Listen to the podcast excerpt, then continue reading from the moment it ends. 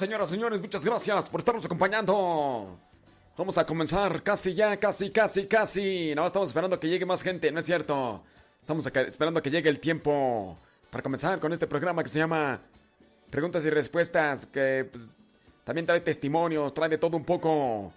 Testimonios que le pueden servir, le pueden ayudar, le pueden orientar, le pueden animar. De todo un poco, señoras y señores. Saludos a Guadalupe Chávez desde Manteca, California. Prima, prima. Buenas tardes, buenas noches, a la hora que tú escuches el programa, donde quiera que lo escuches. Saludos, saludos a Nel Ramos hasta Houston, Texas. Angelina Juárez hasta Houston, Texas. Gracias. Prima, prima. ¡Qué milagro! No es cierto. Ella regularmente por ahí se, se conecta. Saludos, Primiux. Échale galleta. Échale galleta. ¡Échale peligro! Buena peligro. Bueno, ahí yo les encargo de favorcito. Si no es mucha molestia, ¿verdad? Si no es mucha molestia, que le den compartir a la transmisión en Facebook y que también este pues también que a su vez ustedes es que estoy acá como y que, también pues ahí dejen ahí Gracias, prima. Prima, prima. Saludos a Lupita Medina, allá desde California. Dice, a veces no me puedo ¿qué? comentar los programas. Eh, Lupita, Lupita Medina es la Lupita de Los Ángeles, ¿verdad? Saludos a Candy Candy en Whittier. Es que fíjate, Lupita Medina, que tenemos una paisa que mm, que también se llama Lupita Medina y ella nos escuchaba antes, bueno, me mandaba mensajes antes. Y, pues no, pues por eso es que... Cuando tú dices Lupita Medina de acá de California, pues es que también la, paisa también está allá en... En, cual, en California. Ahí está en California, entonces este... Sí, estaría mejor, fíjate, que dijeras, este... Mm, Habla Lupita Medina de Los Ángeles, California. Ay, uno ya diría, ah, bueno, ya. Así sí. Y ya, ¿verdad? Saludos, dice Magdalena desde Los Ángeles, California. Órale. Ya estufas. Eso es Toño. ¡Ey! Ay, Dios mío santo. Saludos a Sebas Toribio. Gracias. Muchas, pero muchas gracias. Déjame ver quién más está conectado por ahí. Escuchando. Déjame ver. Oye, ya, se comunicó Rafa, el webmaster, y dice, dice que, que sí lo checó y que al ratito va a revisar. Que al ratito va a revisar este, a ver si ya acomoda ahí lo del, del chat de ahí, que dice que sí se dio cuenta que está lento. No que tienen talento, que está lento el asunto, sí. Pero a ver si ya más al ratito lo arregla, ¿no? Ándele, a ver. Primeramente Dios. Saludos, dice Carla Sauceda de Monterrey. Gracias. Dilia Tobar desde Venezuela. Elizabeth Lucas desde Tultitlán. Leito Rojas, Ciudad de México. Gracias. Saludos a Teresa Álvarez de México. Chivo Azul de Pénjamo, Guanajuato. Marisela Desma, Chicago, Illinois. María Pacheco, saludos. Anderles. Angélica León desde Zacapu. Tomás Ramírez desde Estados Unidos. Gracias.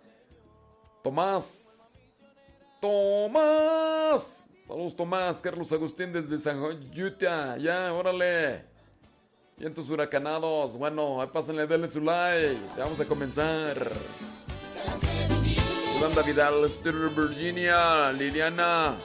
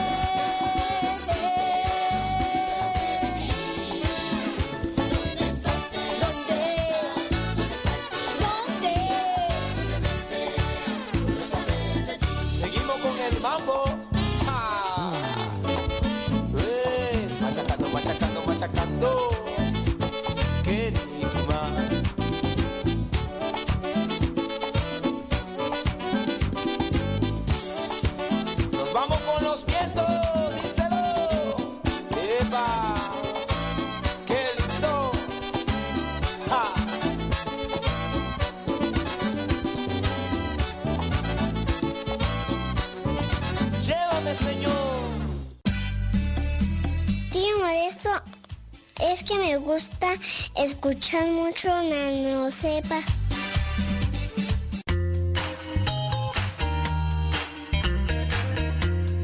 Recuerda que nuestros programas quedan grabados en el canal de YouTube.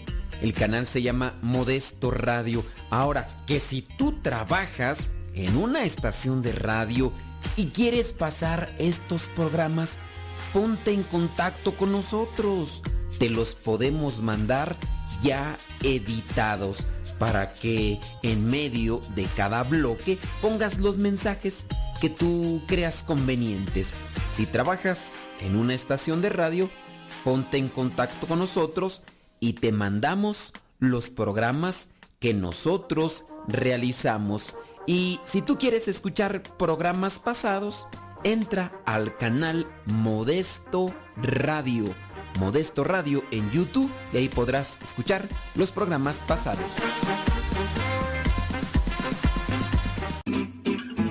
Mamá, ya te dejé mi ropa para que la laves. Mamá, ¿no has lavado los trastes? Vieja, ¿a qué horas me planchas la ropa? Las obligaciones del hogar son de todos los que viven en el hogar. Ya lavé mi ropa, ma. Todos los trastes están limpios y barrí la sala. Listo, vieja. Planché todas mis camisas y hasta les remendé los botonazos. Todos los días puedes tratarla como si fuera 10 de mayo, o por lo menos como deberías tratarla. Porque todos tenemos madre, esposa ¡O suegra! Respétalas.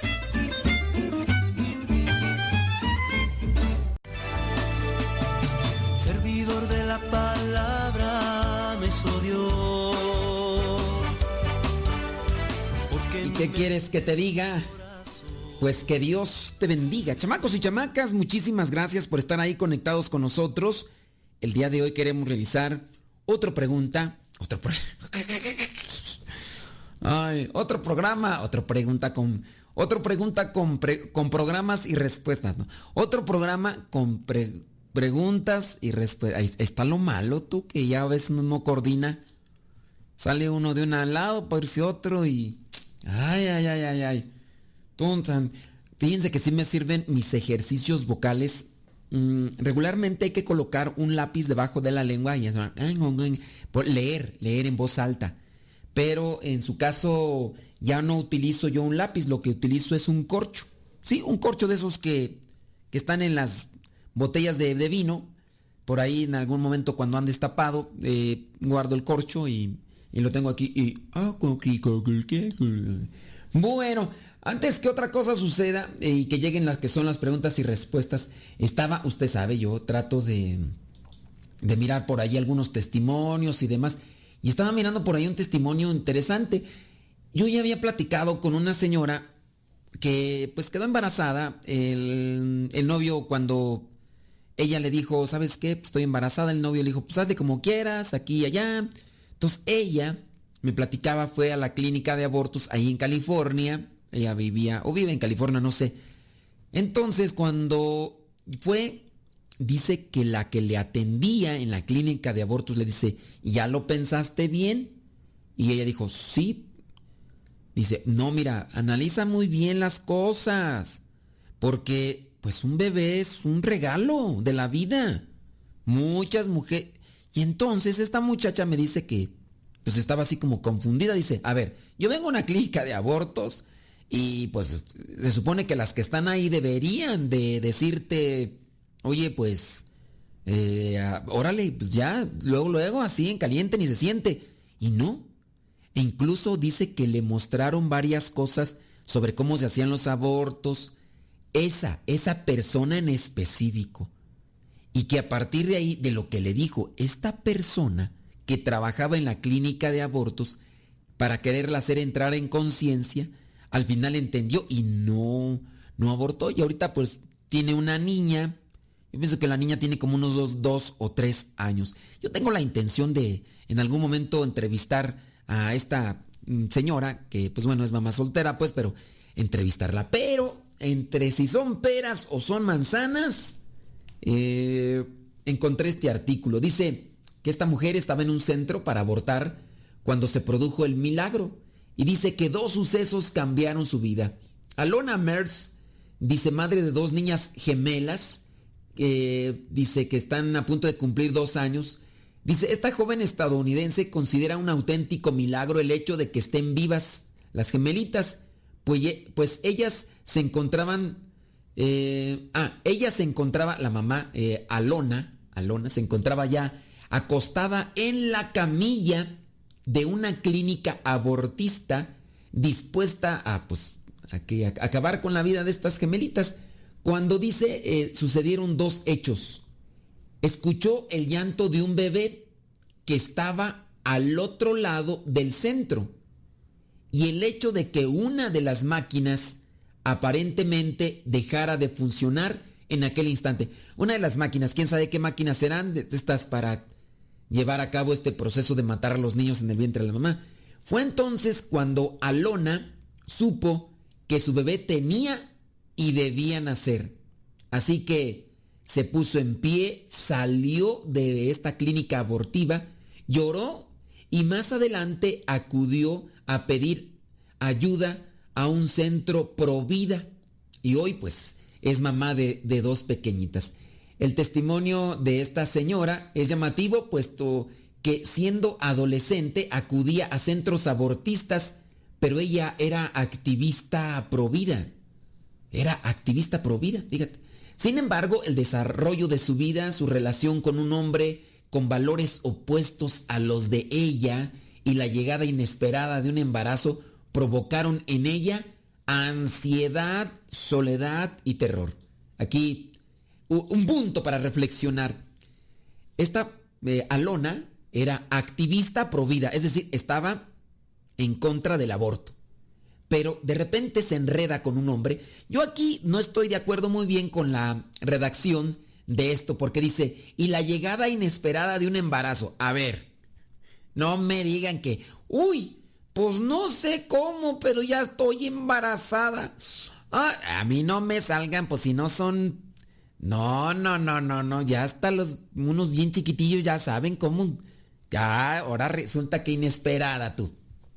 Pues si estás haciendo aquello que esperas que salga. Pues sí, mira. Eh. Entonces, yo no, yo no estoy de acuerdo en, la redacción de este texto testimonio porque pues, como que la llegada inesperada, ahora resulta. Ay, pues sí, pues es que no nos lo esperábamos, pues entonces ¿para qué hacían aquello si no se lo esperaban? Pues sí si hacen eso, ¿qué va a resultar? Si siembra maíz, ¿qué va a salir? Ay, es que yo pensé que iba a salir frijol. Tu frijol. ¿Qué frijol ni qué frijol? Y si siembras maíz, sale maíz. Buah, pues oye. Bueno, ahora, después, eh, los, los valores o principios que tenía este varón que la embarazó, dicen que eran opuestos a los de ella. Por eso, tengan cuidado, muchachas. Tengan cuidado. A veces de repente por ahí hay algunas muchachas que agarran, que agarran a alguien, porque pues ya dicen de algo a nada, de algo, pues ya total con, bueno, que, oh, espérense mejor, porque ahí están las cosas, hombre. Y ya después dice que eh, la ansiedad, la soledad y el terror. Pues aquí lo que me da a entender que el señor este, el varón nada más pisa y corre y la deja y ahora cómo le hago. Y imagínense, y ella siendo provida. Bueno, para que vean pues que hasta el mejor cazador se le va a la liebre. Alona cuenta que en ese momento donde ansiedad, soledad y terror había demasiada distancia entre Dios y ella, como para poder escuchar lo que el Espíritu Santo le decía. Cuando descubrió que estaba embarazada, en un principio dice que no se lo dijo a nadie, ni a su novio, simplemente pidió cita para, para realizarse un aborto. Confiesa que lloró mucho cuando vio el, el signo positivo en el, ese aparatito del, para ver lo de embarazo y que le dio mucha pena a su bebé, pero a oscuras por la situación que vivía, solo pensaba que un niño no podía nacer en un ambiente en el que los papás no se querían. No podía soportar esa realidad. A ver, o sea, eh, ella sabía muy bien que no, no se querían. Entonces, ¿para qué andan? Ay, Dios mío. Bueno, pues ahí para que vean que, que en muchos de los casos domina más la hormona que la neurona. Apúntate esa, Kevin. Cuidado, porque hay veces que domina más la hormona que la neurona. Entonces, esta muchacha eh, dice que reconoce que era muy eh, consciente de la gran desconexión que existía entre lo que había creído, no, en lo que había crecido eh, creyendo sobre el aborto y lo que se disponía a hacer con su bebé, ya que incluso llegó a ser voluntaria en el pasado en un centro pro vida. Miren, aquí hay otra cosa que pues, yo también analizo. Muchas de las veces uno puede compartir con los demás algo y el otro lo agarra y no lo reflexiona. Aquí, por ejemplo, ella, ella era voluntaria en un centro pro vida, es decir, de los centros que están en contra del aborto. Y ella trabajaba ahí, pero no era consciente a profundidad, no, no asimilaba todo. Y llega el momento en el que a ella le toca y pues por la desesperación, por el terror, por la soledad y todo, no, como no asimiló bien lo que estaba haciendo, pues lo, obviamente lo hizo. Dice, una vez en la sala de espera de la clínica de abortos, escuchó el llanto de un bebé, algo que lo cambió todo. Dice, fue solo una fracción de segundo pero fue un llanto diferente que provenía de la parte posterior de la clínica. Miré y pude ver que otras mujeres también lo habían escuchado, porque todas miraron hacia allá. Dice, el llanto de este bebé provocó que Alona eh, tuviera un pensamiento muy claro. Esto es un bebé. Sabes que es un bebé. En ese instante la llamaron para someterse a, para someterla a una ecografía para confirmar el estado de embarazo. Sin embargo, el técnico no lograba encontrar nada con el aparato, ni una imagen, ni un latido. Parecía que hubiera estropeado, por lo que dijeron que pidiera cita para otro día. Entonces la máquina esa, pues no funcionaba. En vez de enfadarse o agobiarse por ese contratiempo, ella sintió alivio, salió de ahí y lloró durante más de 20 minutos, dice, supo que no quería matar a su hijo, no sabía todavía que eran dos y rápidamente, dice, buscó un centro provida.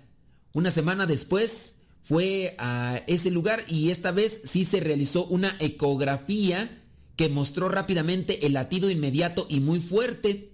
Y entonces vio una intervención, como ella lo puede llamar, divina a todo lo que ocurrió en el centro abortista.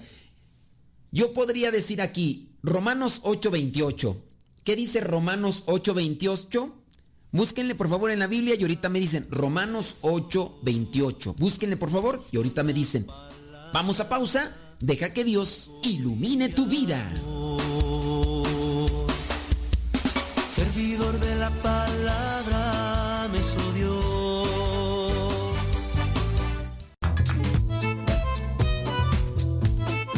Si tienes preguntas para el programa, ve a la página de Facebook Programa Evangelizar sin tregua y ahí déjanos tu pregunta y también ten paciencia para que podamos responder. Recuerda, la página se llama Evangelizar sin tregua. Programa Evangelizar sin tregua. Así se llama la página, Programa Evangelizar sin tregua y ahí déjanos tu pregunta y vamos a responderte aquí en el programa.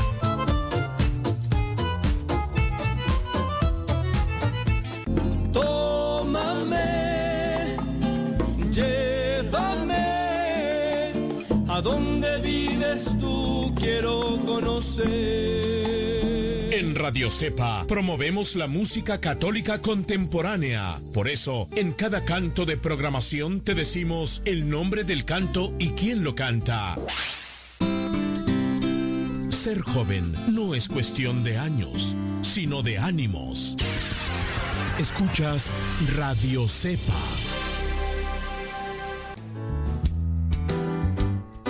con nuestra programación. Estás en radiocepa.com.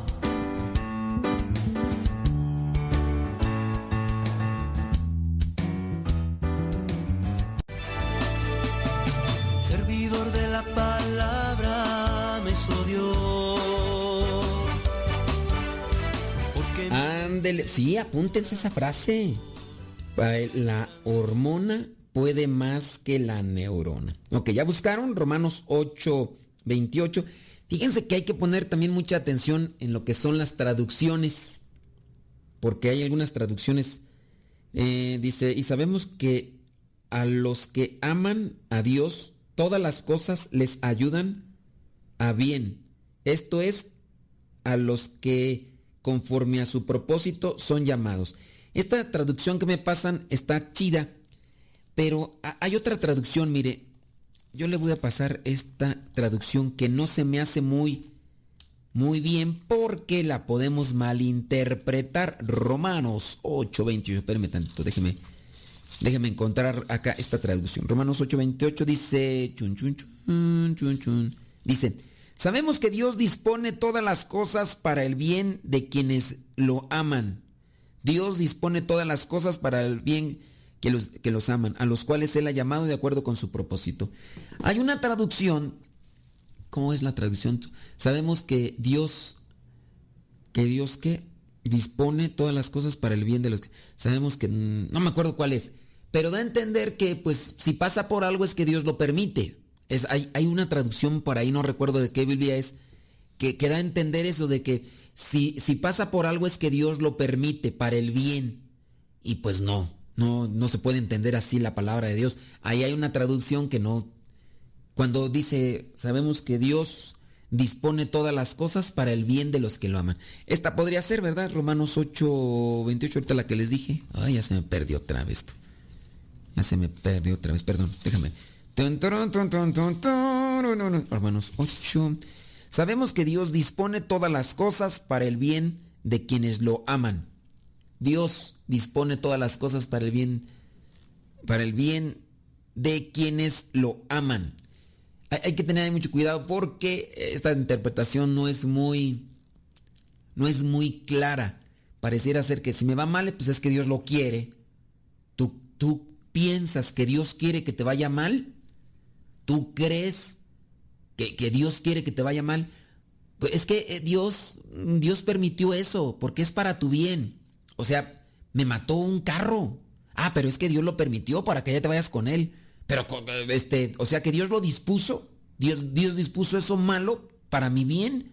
Ah, es que, pues no. Entonces, hay ciertas interpretaciones. La otra interpretación, Dios interviene en todas las cosas para el bien. Ahí es otra cosa. Del, de quienes lo aman. Dios interviene en todas las cosas para el bien de quienes lo aman. Ahí es otra cosa. No, no, no Dios hace o Dios dispone.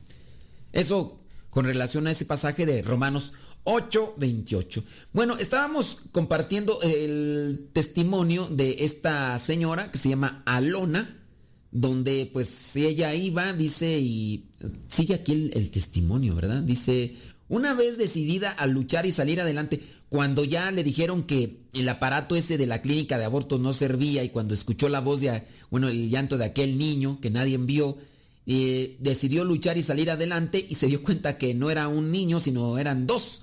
Con este doble embarazo, dice, tocaba contárselo a la gente y pedir ayuda, incluida una amiga provida que había conocido años antes. Dice, mm, también se lo dijo a su novio. Volvieron un tiempo, incluso tras el nacimiento del bebé, pero finalmente acabaron dejándolo. Y esta joven pidió ayuda a una amiga provida. Y los padres de ella, católicos y también provida, no dudaron en recibirla a ella y a sus dos pequeñas. Ahora ella tiene su propio apartamento y, y esta familia, dice padre de seis eh, hijos ya mayores, están encantados de que haya niños cerca. Dice, estoy muy agradecida de compartir esta historia de haber sanado y pasado por lo que he pasado con las niñas. Caí, pero el Señor trajo algo bueno de eso y no habría sido tan milagroso si no hubiera caído, dice Alona. Por ello afirma haber aprendido sobre la misericordia y la humildad a través de esta experiencia y ahora está preparada para ayudar a otras que pasan por situaciones similares y por lo tanto ella se dedica a dar este tipo de conferencias. Bueno, ella es Alona de Estados Unidos, Alona Mers, y, y pues Dios, Dios, Dios interviene, Dios interviene, nosotros tomamos las decisiones, Dios pone sus signos y hay que, hay que analizar las cosas. Ahí se los dejo, este, mándenos sus, ya de encontrar. ¿Cuál es la traducción que ustedes tienen de la Biblia? Analícenla y también traten de checarlo ahí muy bien. Sí, porque nos hace falta reflexionar. Reflexionar. Retomando el punto de la reflexión, regreso a lo que estaba haciendo Alona como una mujer provida, eh, como una activista provida, que hacía las cosas solamente pues por hacerlas, porque pues le parecía bien, pero no las había reflexionado. Entonces cuando le llegó su momento, cuando le llegó ese momento mm, difícil, en el que ella se, se sentía sola y, y, abandonada y desesperada, pues imagínense, ya estaba ahí acostada ahí en la cama ahí donde para, pero pues nomás porque aquella no, no funcionó, sino, mm, Dios mío santo. Bueno, eh, hoy estamos en preguntas y respuestas. ¿Usted tiene alguna pregunta sobre cuestiones de fe? Ándele, no se tarde, no se tarde, porque si se tarda usted, mire que el rato ya no. Mientras le comparto, oiga, ¿usted sabe quién, quién escribió El Quijote de la Mancha? ¿No sabe quién escribió El Quijote de la Mancha? ¿O cómo? ¿Cómo es eso? A ver, Nayibe, ¿quién escribió El Quijote de la Mancha? Kevin, ¿quién escribió El Quijote de la Mancha? Tan, tan, tan, tan, tan, tan, tan, tan, tan, tan, tan, tan. A ver, ahí voy a esperar, Kevin, a que me digas. Vamos a ver qué tan leído estás. ¿Quién escribió El Quijote de la Mancha? Y ahí está Kevin buscando en el Google. No, pero es válido, pues sirve que si nos preguntan algo y no lo sabemos, pues luego, luego. Miguel de Cervantes. Ah, ya lo buscaste en el Google. Que... Miguel de Cervantes eh, era un católico y fiel Don Quijote, Don Quijote de la Mancha, efectivamente, él, y su fiel escudero, Sancho Panza, dicen que él era un católico y fiel cristiano. En su vida, dice, y en sus obras, el héroe de Lepanto, católico y fiel cristiano y lector de unas horas de Nuestra Señora el 4 de junio de 1593 en Sevilla, no solo afirmó ser hijo y nieto de personas que han sido familiares del Santo Oficio de Córdoba, sino también aseveró creer firme y verdaderamente en Dios y en todo aquello que tiene y cree la Santa Iglesia Católica, Apostólica y Romana, y estar en Roma donde dice que besó los pies al sumo pontífice, porque así se acostumbraba antes, en vez de besar el anillo, besaban los pies, así era. Y confesó sus pecados con el mayor, dice, eh, penitenciario, dice, absolvió, le absolvió de ellos y dio de los recaudos necesarios que diesen fe de su confesión y penitencia. Visitó, dice, los lugares tan santos como innumerables que hay en aquella ciudad santa. Dice en 1570 Miguel Cervantes Saavedra, dice camarero del cardenal Giulio Acuaviva de Aragona, dice abandonó el palacio cardenalicio en la ciudad eterna porque las cuatro cosas por las que se han de tomar las armas y de desenvainar las espadas y poner a riesgo sus personas, vidas y haciendas, la primera es por defender, bueno, ahí iba a leer un, un artículo donde da a conocer que, que así era don, don Miguel Cervantes de saber. ¿Tú has leído algunas partes de, del Quijote, Kevin? ¿O tú por Mimín Pingüín y, y Capulinita y todo demás? yo, yo lo empecé a leer, pero es que la verdad, como tiene un español antiguo, y un español así como que vosotros y vosotros. Pues yo digo sí, porque uno tiene que procesar ahí más las cuestiones lógicas para entenderle, pero yo dije, no, no, no, mejor este le brinco y ya ya no ya no seguí leyendo, pero sí tenía la intención de ir leyendo ahí eh, más sobre el Quijote. Por ahí hay una película incluso mexicana que resalta mucho esta obra literaria del Quijote. De hecho, la película es bonita y trae sus valores, y porque en la película habla sobre reflexionar la literatura y mm, creo que habla así del estudiante, algo así. Y, de hecho, esta película creo que hasta fue promovida por eh, una, un organismo con valores y principios católicos acá en México. Y en la película agarran el, el Quijote y se dedican a estarlo reflexionando con la gente. Y llega eh, de varios de los personajes y dice, a ver, saquen. Yo a mí me tocó ver caricaturas del Quijote de la Mancha, digo, eran ya muy, muy mexicanizadas o muy latinoamericanizadas, como lo quieras llamar. Y entonces, pues en las caricaturas, cuando yo era muy pequeñito, en blanco y negro, pues yo las llegué a mirar y por eso es que tengo idea o noción de algunos de los pasajes, por decirlo así, más icónicos. Incluso, pues me acuerdo de Dulcinea, Sancho Panza, su fiel escudero, la batalla contra los molinos y otras cosas más donde se presentaba a un hombre que siempre quería ir en busca de su, de, su, de su amor, amor por siempre, la Dulcinea. ¿Si era la Dulcinea tú? No voy a estar yo mal, pues es que ya son, ¿qué? Más de treinta y tantos años en los que me tocó ver esas caricaturas, pero... ¡Ay, cómo pasa el tiempo! Ah, ya vámonos a pausa, pues. Deja que Dios ilumine tu vida servidor de la palabra me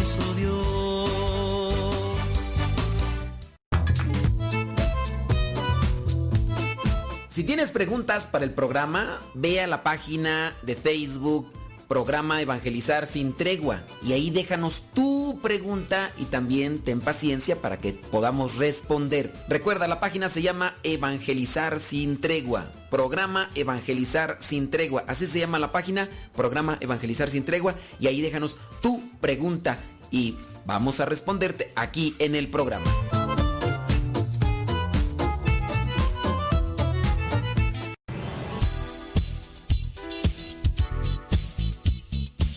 Siempre tenemos algo que compartir en nuestras redes sociales. Por eso síguenos como Modesto Lule en Instagram, en el Twitter, en YouTube, también en iTunes. Recuerda nuestras redes sociales, las más populares, Modesto Lule, y ahí nos mantenemos también en contacto.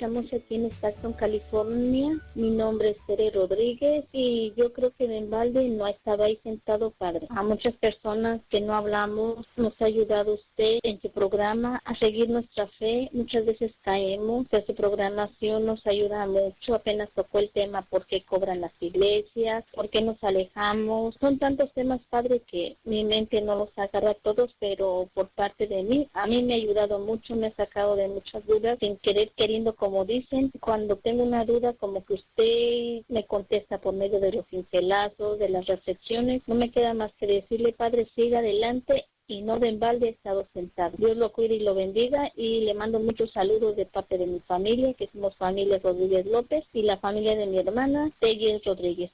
Buen día, buen fin de semana y gracias, Padre. Disculpe por tantas palabras. Hasta luego. Hola, mi nombre es Leticia Frías, lo escucho desde Nueva York. Tiene muy poco tiempo que lo escucho, alrededor de seis meses, y el programa que más me gusta es el de usted, lo que hace. Su forma de evangelizar es muy moderna y también me gusta mucho escuchar a Lupita Venegas y el programa Semillas para la Vida. Sigue igual, bendiciones, adiós.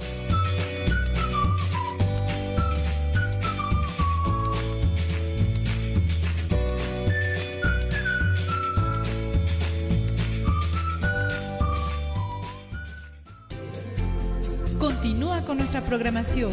Estás en radiocepa.com, emisora católica de los misioneros servidores de la palabra.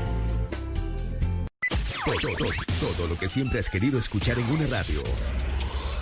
Música, noticias, educación, información, orientación, compañía. Todo, todo, completamente todo.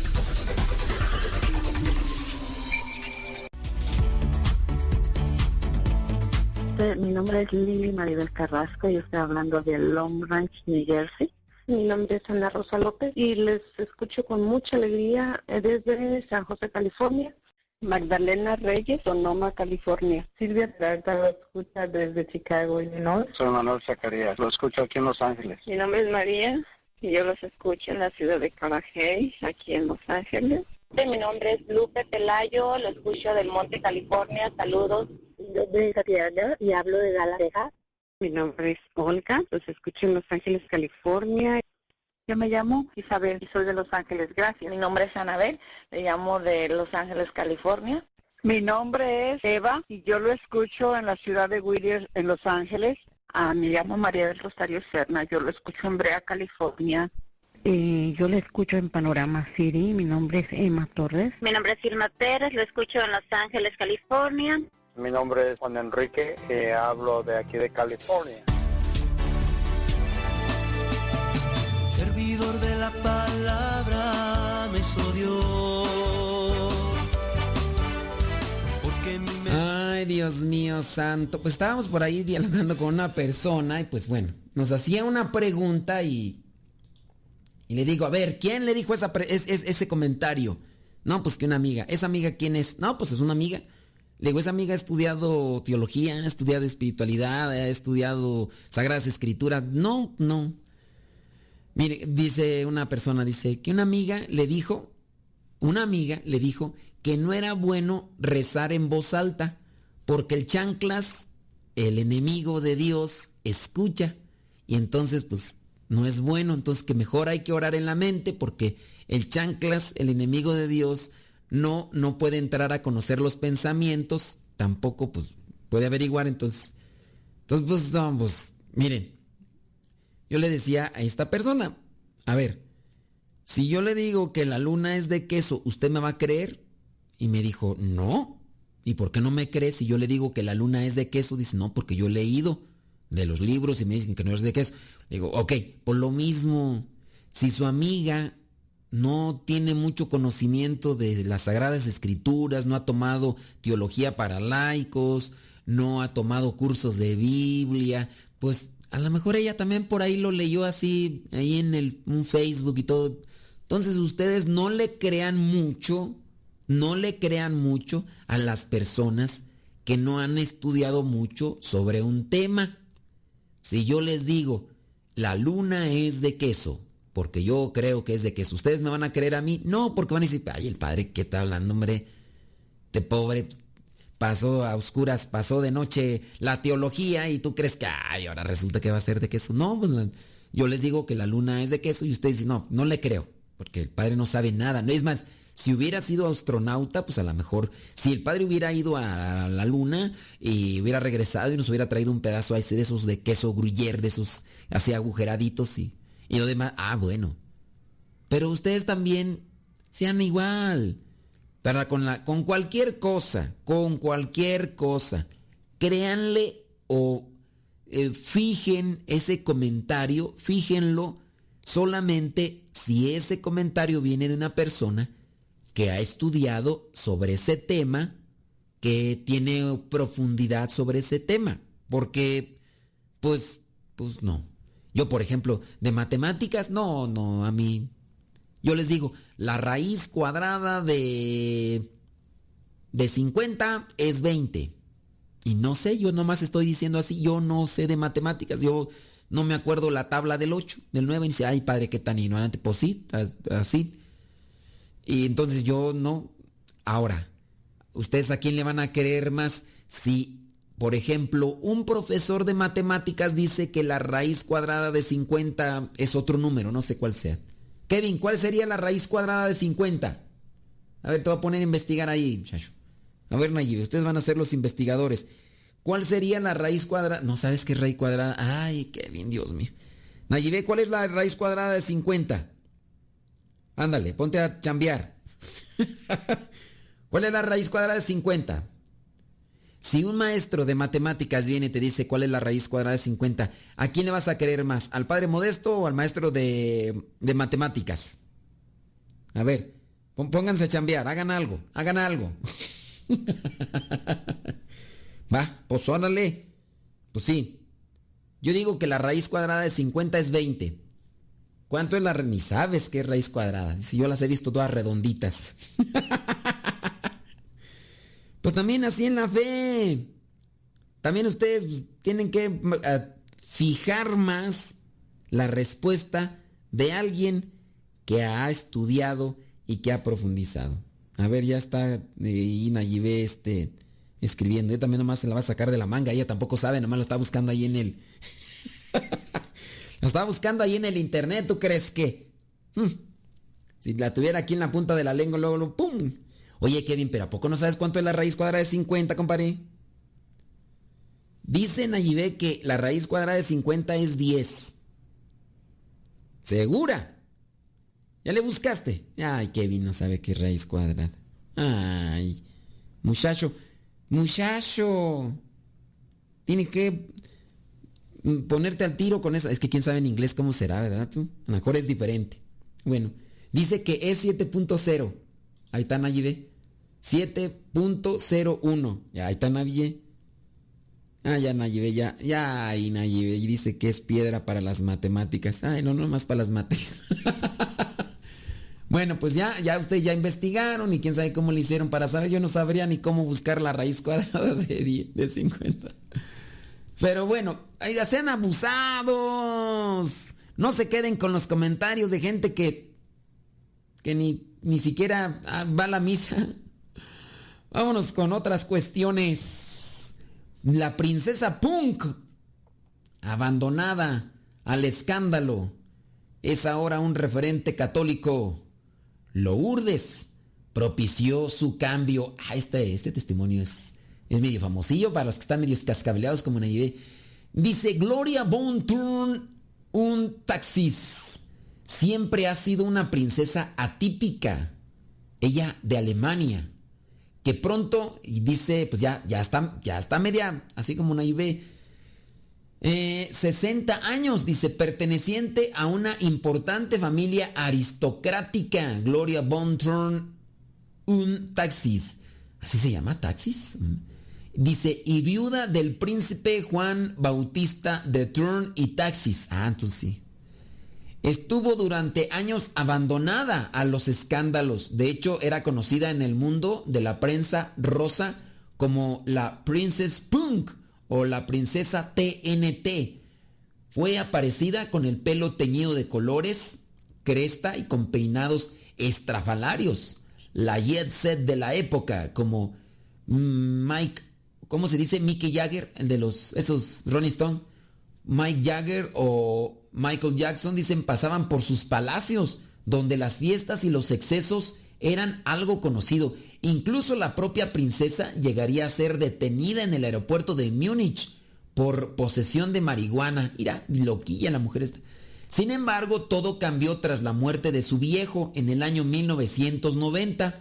La dejó viuda con 30 años, tenía tres hijos y cientos de millones de deudas. Mira, ah. y y en este golpe de realidad en el que se encontró, esta princesa apareció la Virgen María en su vida. Y gracias a ella se aferró a Dios y cambió completamente de vida, habiéndose convertido ahora en una defensora acérrima del catolicismo. Fíjate. Y estoy mirando aquí la foto de esta, ¿cómo se llama tú? Gloria Von Turn, un taxis. Y no, pues no, pues le estoy viendo la foto de cuando era joven. No, pues peinados muy estrafalarios y pues simpaticona, simpaticona la muchacha. Gloria, eh, no, sería ella la que le pusieron la de Gloria. Tan, tan, tan, tan, porque es de aquellos tiempos, ¿no? Tan, tan, tan, tan, tan, tan, Bueno, Gloria colgó la cresta y dejó atrás su vida estrafalaria se formó en gestión de empresas y para salvar el patrimonio familiar, porque estaba sumergida en las deudas, vendió propiedades, coches, subastó joyas y obras de arte y abrió su enorme palacio de 500 habitaciones al público, donde en la actualidad da 300 comidas calientes diarias a las personas más necesitadas. Tómate esa, ¿eh? No, no, no, ella la tocó Dios con todo. Este cambio radical de su vida se produjo durante una peregrinación que hizo a Lourdes en el año 1991. Allí acudió para acompañar a los enfermos que peregrinaban a la gruta de Lourdes para encontrarse con la Virgen María. Sería la primera de muchas peregrinaciones a este santuario mariano. De hecho, ahora acude actualmente allí con la Orden Malta para cuidar a las personas enfermas. Su vida dio un giro total y desde entonces empezó a acudir a misa diaria y acercarse al pensamiento teológico del cardenal Ratzinger. ¿Sí saben quién es, eh, quién, quién es el cardenal Ratzinger actualmente? Bueno, ¿qué llegó a ser el cardenal Ratzinger? Dice, incluso dicen que es amigo, no, es, es su amiga de él. ¿Eh? ¿Qué tal? Pasó de la estética punk a la liturgia en latín y de sus escandalosas fiestas a erigirse en una opositora, obviamente, del aborto, la eutanasia y de la decadencia del occidente cristiano, con la sinceridad y espontaneidad que siempre ha caracterizado a esta princesa, princesa no, princesa, Gloria afirma recientemente eh, que en Holanda y Bélgica, dice, están matando, dice, a los ancianos que huyen a Alemania porque tienen miedo de ser, pues, sometidos a la eutanasia. Sin embargo, dice que el problema que más se discute en los medios de comunicación de Occidente es si un hombre y una mujer deben ir al mismo cuarto de baño. Dice, nuestra sociedad está totalmente acabada, es esta mujer. Y pues bueno, veo las fotos actuales de y de las de antes, y yo digo, no, pues sí, hay mucho cambio tú. Eh, y eh, dice, en su día a día, dice, esta aristócrata alemana afirma que tiene una lista de oraciones en alemán, en particular el rezo al Espíritu Santo, y dice, y que no deja de dirigir varias veces al día su oración a los arcángeles y naturalmente el rosario. Ándele pues, pues, mire, cuando tú le abres el corazón a Dios, Dios actúa y hace cambios. Vamos a pausa. Deja que Dios ilumine tu vida. Servidor de la palabra me.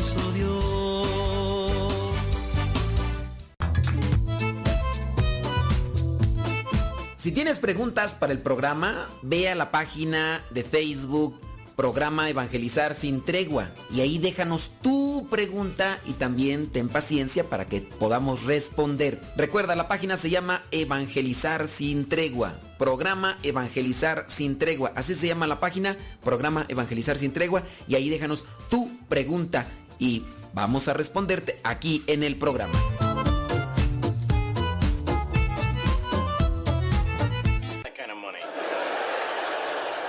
Mira, papá, fuego. Cuidado. No agarres las veladoras del altar. ¿Qué no sabes que te puedes quemar? No lo regañes. Mejor apaguemos velas y veladoras y escondamos cerillos y encendedores para que no se queme. Es muy fácil prevenir quemaduras. La prevención es vital.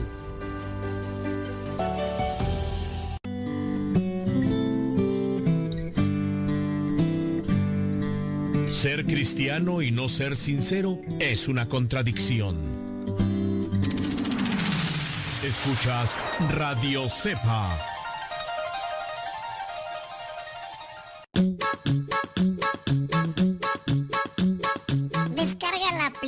De Radio Cepa y síguenos en las redes sociales. Radio Cepa, la aplicación, te aseguramos que no te vas a arrepentir. Descárgala en tu tableta o tu teléfono.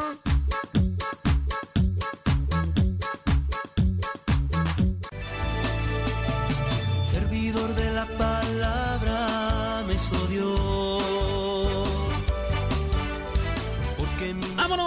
Ya tenemos que irnos porque, oye, está interesante el testimonio de esta eh, Gloria, princesa allá de, Alemania. Gloria, tan, tan, tan, tan, Fíjate nada más, o sea, de una cosa a otra. O sea, todo lo que así imagina. No, no, no, mejor no te imagines porque pecas. Mejor no te imagines porque pecas.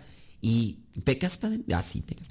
Pecas, uh, no, pecas. Y ya todo así, servir y todo eso. Ay, Dios mío santo. Preguntan que si es correcto persignarse con la mano izquierda. No, no, no es correcto. No, no es correcto, porque pues bueno, no, no es correcto. Eh, dicen que cómo vestir a la imagen del niño Jesús. Pues es un niño, ¿no? Vestirlo como un niño Jesús. Es una devoción, es una devoción. No, no hay que exagerar. Hay, hay gente que viste la imagen del niño Jesús de Juan Diego. Pregunto yo, ¿el niño Jesús es Juan Diego? A ver, utiliza, utiliza tu sentido común. ¿El niño Jesús es Juan Diego? No, no es. Hay algunos que lo visten de San Judas, Tadeo. Pregunta, ¿el niño Jesús es San Judas? Utiliza tu sentido común. ¡Ay, qué inteligente eres! ¡Qué bárbaro! ¡Qué bárbaro! ¡Qué bárbaro! ¡Qué bárbaro! Pues entonces no lo vistas. ¿No lo vistas de, de San Judas? Sí. Eh, a ver. Sí, no, no, mira, también si lo viste, aunque eh, lo visten de Sagrado Corazón, no. El niño Jesús es el Sagrado Corazón. La imagen es del niño Jesús. Eh, el, niño Jesús del Sagrado Corazón? No. No, no es, no es el Sagrado Corazón de Jesús. Todo, no, todo, es, niño. Entonces, acuérdense, y esto porque pues mucha gente tiene devoción a la imagen y mm, pues hay que tener mucho cuidado. Hay gente que tiene la imagen del niño Jesús y, y la tienen, era lo que mencionábamos hace rato, de esta señora que trabajaba en un centro para Provida. Esta señora trabajaba ahí en el centro Provida, pero pues hacía cosas y no las había carburado bien. Pues yo pienso que hay muchas tradiciones y devociones en la iglesia que los fieles católicos no las han procesado bien. A ver, ¿cuál es la intención de tener la imagen de un niño Jesús? ¿Para qué? ¿Por qué? Eh, lo visten, lo llevan a la iglesia. ¿Por qué? ¿De dónde? Aquí. Un, un, sustento, algo, un fundamento. No, pues es que así lo hemos hecho en la familia. Yo de, eh, de hecho, esta imagen de niño Jesús es de mi bisabuela. Eh, mi bisabuela eh, lo tenía y ha pasado de generación y en generación. Y a mí me toca tenerlo, esta imagen del niño Jesús, este año. Y el próximo año, pues le toca a otro de mis hermanos y así vamos. pasando de casa en casa. Uy, ya tiene un montón de reparaciones.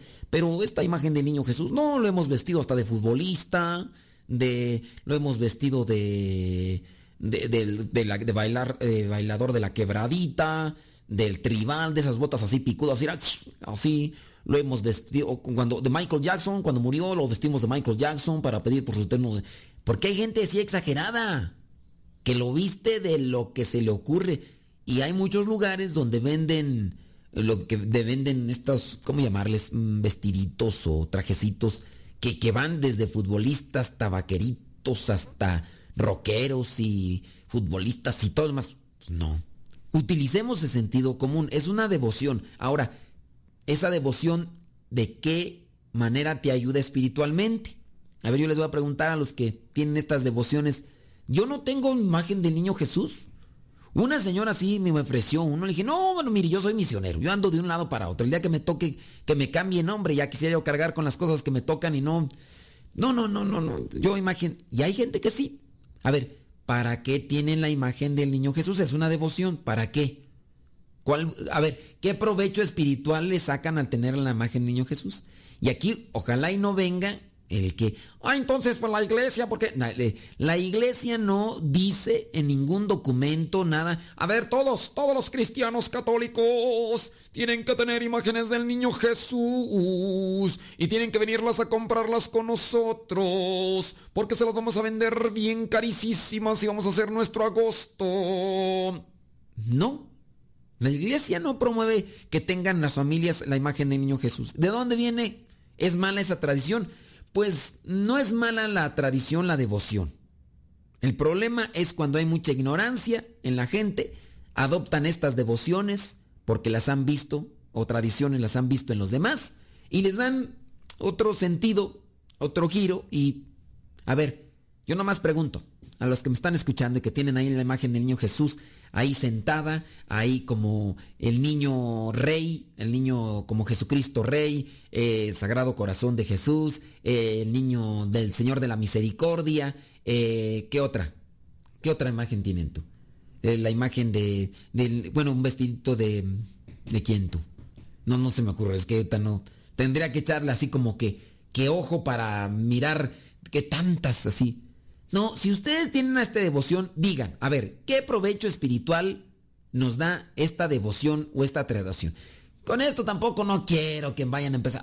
Ay, entonces el Padre Modesto estaba diciendo que agarráramos la imagen del niño Jesús y que la destrozáramos con un martillo y la hiciéramos polvo.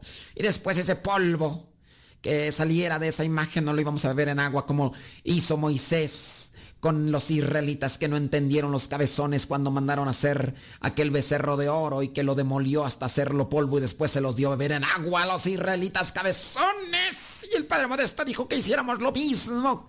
No, yo no estoy diciendo eso. Ni estoy diciendo que lo tiren. Nada más los estoy cuestionando y los estoy queriendo llevar a una reflexión. ¿Qué provecho espiritual sacas de esta tradición o devoción de la imagen del niño Jesús y sobrellevarlo a, a la iglesia eh, regularmente el, mm, ¿qué? el 2, el 2 de febrero y todo lo demás. ¿eh? Ya me llegó acá, dice, yo tengo al Señor de la Misericordia. No, no, pero de la imagen del niño Jesús. Tú tienes al Señor de, de- tú tienes al niño Jesús vestido del Señor de la Misericordia. ¿Tú crees que es correcto? Pregunto yo. Pregunto. Bueno, pues hagan sus preguntas. Hoy estamos en preguntas y respuestas. Estaba por ahí mirando otro de los em, testimonios interesantes. Dice, agnóstico, casi ateo, ante el Santísimo, retó a Dios y dice que en ese momento sintió olas de gozo. Amor, dice, supe que entonces era real. Después de ocho años de estudios, Marcus, Marcus Eschodnopop, dice, va a ser ordenado sacerdote. En la congregación, dice, eh, religiosa, compañera de la cruz, una congregación de sacerdotes de estilo carismático que cuenta con, ok, ya nos dice aquí dónde, en Canadá, dice, lo peculiar en el caso de Marcus es su historia. Fue bautizado y conform- confirmado como adulto. Nació en una familia sin fe. Nadie le habló nada positivo de Dios en su vida hasta que en la universidad un compañero de habitación que era católico empezó a compartir cosas sobre su fe. Fíjense qué interesante. Le pagaron una estancia en un retiro espiritual para universitarios al que fue, pues Marcus, a regañadientes y allí cambió su vida. Ya ven. ¿Cuán- ¿Cuántas veces ustedes han invitado a un congreso, a un retiro, a alguien? ¿Ustedes conocen un lugar donde se hagan retiros de evangelización?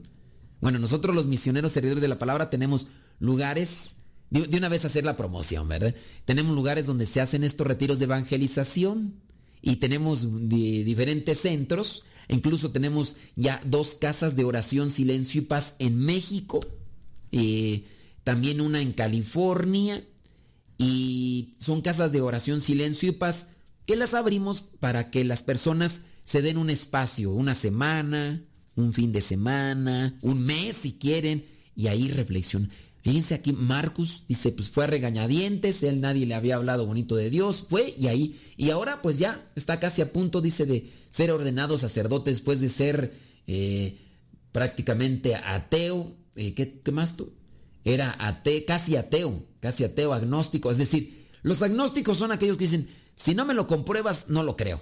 Si no, y entonces dice, vengo de una familia, dice que era maravillosa, crecí en la costa oeste de Canadá, dice, pero no supe ni oí nada eh, sobre Dios o el cristianismo de forma positiva hasta que fui a la universidad, de lo que habíamos leído, ¿no? Y ya su compañero de habitación fue el que le compartió, le compartió las cosas de Dios y, lo, y fue al retiro y ahí empezó todo. Dice, cuando llevaba ya casi tres años, le invitaron a unas jornadas para universitarios católicos. Dice, yo no quería ir, pero alguien pagó por mí, eh, decidiendo que la convención cam- cambiaría mi vida. Acepté el dinero y acudí. Y ahí fue donde Dios le tocó el corazón. En esas jornadas hubo una noche de oración ante el Santísimo Sacramento y esa noche le cambió todo. Y sí, porque yo acá pregunto, de los retiros cuando participan. Les digo, ¿qué fue lo que más te gustó del retiro? Dice la hora santa. La hora ante Jesús sacramento. Pues es que pues Jesús es Jesús. Jesús es Jesús. Dice, solo el de mi nacimiento, pero lo guardo. Eh, ándele, pues. Pero pues sí. Bueno, señoras, señores, pues eh, hagamos el bien a los demás, invitémoslos a la iglesia, invitemos a misa, invitémoslos a un retiro. Hay que llenarnos primero nosotros de Dios para poder compartir siempre cosas buenas y hacer el bien a los demás y tener presente que con Dios se vive verdaderamente y se es feliz para siempre. Ya nos vamos, ¿verdad? Bueno, eh, le agradezco su compañía, le agradezco que ustedes recomienden el programa y nos escuchamos. Si Dios no dice otra cosa, en la próxima se despide su servidor y amigo, el Padre Modesto Lule, de los misioneros servidores de la palabra. Hasta la próxima. Servidor de la palabra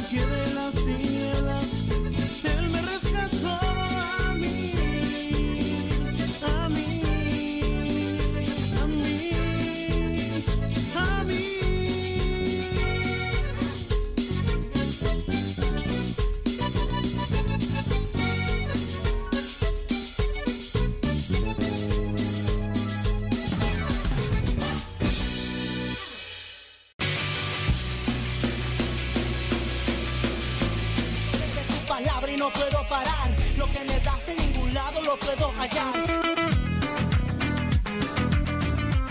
amor. Mi alma respira meditación. Cada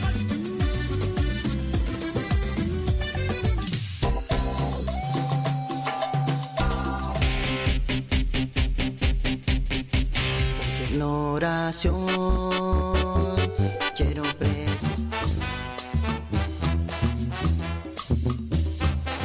Más géneros de música católica, aquí en radiocepa.com, la estación por internet de los misioneros servidores de la palabra.